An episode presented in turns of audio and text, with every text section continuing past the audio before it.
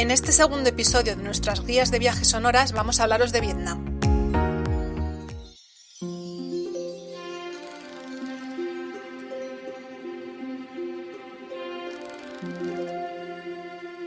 Vietnam es un país del sudeste asiático, de unos 1.600 kilómetros de largo, como de Sevilla a París, y muy estrecho.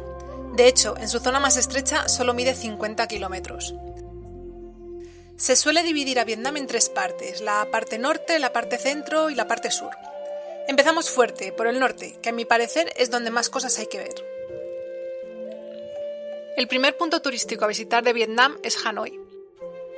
No os voy a engañar, la capital de Vietnam es caótica, está llena de motos, es ruidosa, los edificios parece que se caen de lo viejos y mal cuidados que están. Además, hay pocos monumentos, el mausoleo de Ho Chi Minh, un par de pagodas, un templo y poco más. Nosotros dedicamos un día entero en la capital y eso que yo aún estaba un poco pachucha. Vimos el templo de la literatura, dimos un paseo por el barrio viejo y por la tarde estuvimos en un espectáculo de marionetas de agua. Mira, eso sí que me gustó mucho. De todas maneras, Hanoi hay que visitarlo sí o sí porque es un punto de partida muy bueno para varias excursiones estrella. La primera, Sapa.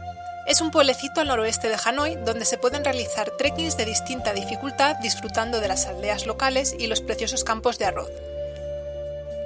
Está lejos de Hanoi y para llegar lo mejor es ir en tren nocturno desde allí. La gente queda encantada por los paisajes y la gente, nosotros no lo visitamos porque no nos compensaba el trayecto para lo que ofrecía el lugar. El año anterior habíamos estado en Bali, así que estábamos un poco cansados de arrozales. La segunda excursión es la archiconocida Bahía de Jalón. Es patrimonio de la humanidad y se caracteriza por las formaciones rocosas en forma de islotes. Es difícil de explicar con palabras, pero todo el mundo la conoce. Si queréis podéis pasaros por el blog de Coleccionando Imanes o por Instagram para ver alguna foto. Ya que estamos, os voy a contar cómo visitar la bahía de Jalón, porque hay dos maneras diferentes de llegar a ella. La primera es ir desde Hanoi en una excursión con todo incluido. El transporte desde Hanoi a Jalón en bus, que son unas tres horas largas con las paradas incluidas, y el alojamiento en un barco para una o dos noches. Navegas por la bahía, haces un poco de kayak, duermes, navegas otro poco más y vuelves en el autocar a tu mismo hotel a eso de las 5 de la tarde. Para que os hagáis una idea, este crucero por la bahía de Jalón suele salir por unos 150 dólares por persona, quizás algo menos. La segunda manera, que es la que hicimos nosotros, fue visitar la bahía de Jalón desde Katba. Ojo, que nosotros lo que visitamos fue la bahía de Lanja. Y diréis, ¿es lo mismo? Pues sí, lo que pasa es que la bahía cambia de nombre al cambiar de provincia. Eso sí, la de Lanja tiene muchísimo menos tráfico cruceril, es decir, que las fotos quedan mucho mejor. Nosotros nos trasladamos hasta la ciudad costera de Haiphong y ahí tomamos un speedboat hasta la isla de Katba, donde pasamos dos noches. Pudimos además recorrer parte de la isla, visitando antiguas construcciones que quedan de la guerra de Vietnam. Ah, y si queréis playa, Katba es vuestro lugar. La tercera excursión desde Hanoi se realiza en los alrededores de la ciudad de Ninh Dicen que Ninh es la bahía de Jalón pero en tierra y Tamcock es la prueba de ello. Para visitarlo se alquila una barquita que te lleva entre las formaciones rocosas, cuevas y demás. El paisaje es increíblemente fotogénico, pero la zona es muy turística. Por eso nosotros visitamos otra zona similar, Trang An y Tun Nam. He de decir que me encantó. También subimos al mirador de Mua Hang, que es una auténtica pasada a pesar de los 200 millones de escalones que hay que subir bajo un sol abrasador. Y visitamos también un par de pagodas. A Ninh se puede llegar desde Haiphong en un autobús local en unas dos horas y media o tres horas, o desde Hanoi en menos de dos horas. Nosotros elegimos ir en tren de Hanoi a Ninh y fue toda una experiencia, cucarachas incluidas. Pero bueno, para no extenderme, el resto de cosas las tenéis en el blog. Vamos ahora con la zona centro de Vietnam. En el centro de Vietnam nos encontramos con dos pueblecitos dignos de ver, Hue y Hoi An. Hue lo imprescindible es visitar la antigua ciudadela imperial y las tumbas. En un día es suficiente para visitarlo. Hoi An fue el puerto principal del reino de Cham, también es patrimonio de la humanidad. Es un pueblo famoso por su puentecito japonés, lindo pero algo abandonado, sus callejuelas por las que pasear, las sastrerías y el mercado nocturno. Nosotros pasamos tres días enteros en Hoi An. Era nuestro momento del viaje para descansar un poco de visitas y bien que nos vino, porque enfermé y pasé dos días sin poder levantarme de la cama. Desde An también se pueden realizar excursiones a las ruinas de Maison, con cierto parecido a las de Angkor, y a las montañas de mármol. Para llegar a estas dos ciudades se puede ir en tren. Creo que es el momento de contaros que hay una línea de ferrocarril que une Hanoi en el norte con Ho Chi Minh en el sur. El tramo más turístico va de Hue a Hanoi y tarda unas 12 horas. Es un tren nocturno que muchos extranjeros utilizan para desplazarse por el país de una manera cómoda y ahorrando una noche de alojamiento. Lo más cerca que pasa este tren de Hoi An es a media hora en coche, por la ciudad de Da Nang, ciudad que también tiene un aeropuerto internacional. De hecho, nosotros entramos a Vietnam por segunda vez desde Camboya a Da Nang.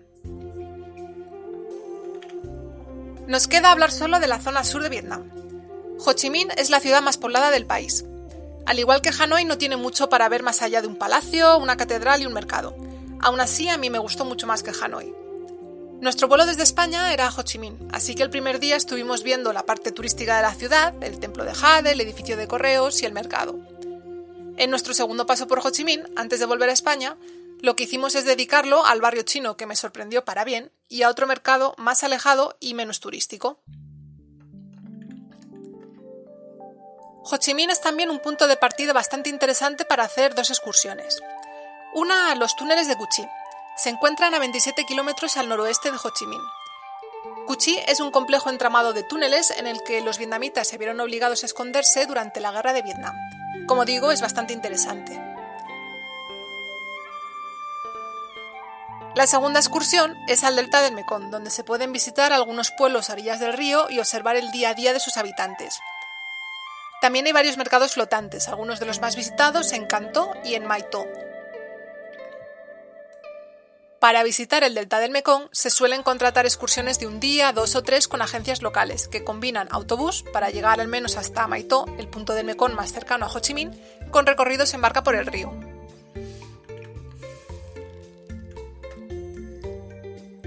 Por otra parte, si lo que pretendéis es cruzar a Camboya desde Vietnam, tendréis que trasladaros al pueblo fronterizo de Chau Doc, desde donde parten lanchas diariamente que hacen el recorrido de Ho Chi Minh a Phnom Penh en 4 horas y media o 5 horas. Vale, supongamos que os han entrado ganas infinitas de visitar Vietnam. Y ahora, ¿cómo llegamos hasta allí? Hanoi, al norte, no es una buena opción para entrar en el país.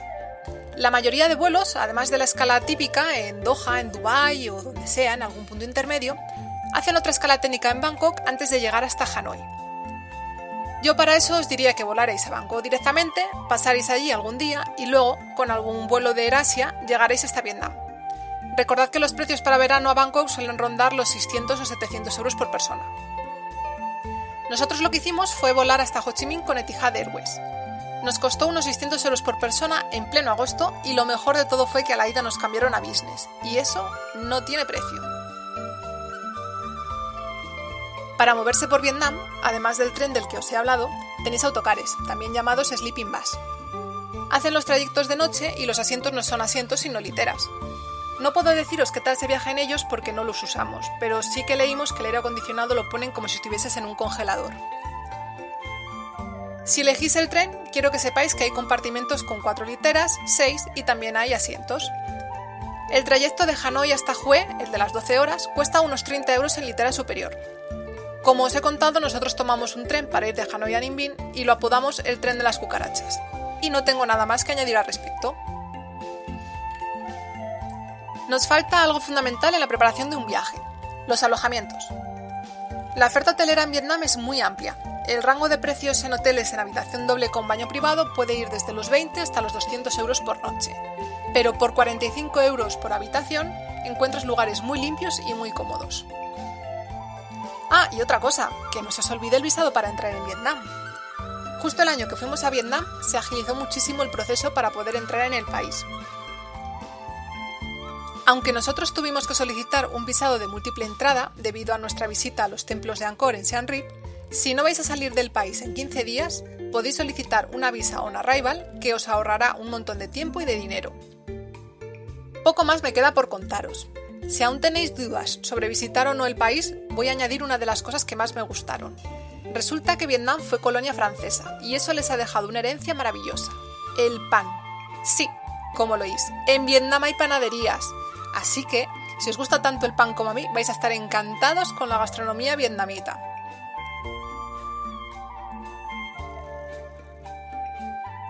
Espero que os haya gustado este segundo episodio de las guías sonoras de viajes. Si queréis preguntarme cualquier duda sobre el viaje a Vietnam, podéis escribirme a coleccionandoimanes.com o contactar por la cuenta de Instagram de Coleccionando Imanes. Un saludo a todos y muchísimas gracias por escucharme. Nos vemos en el siguiente episodio.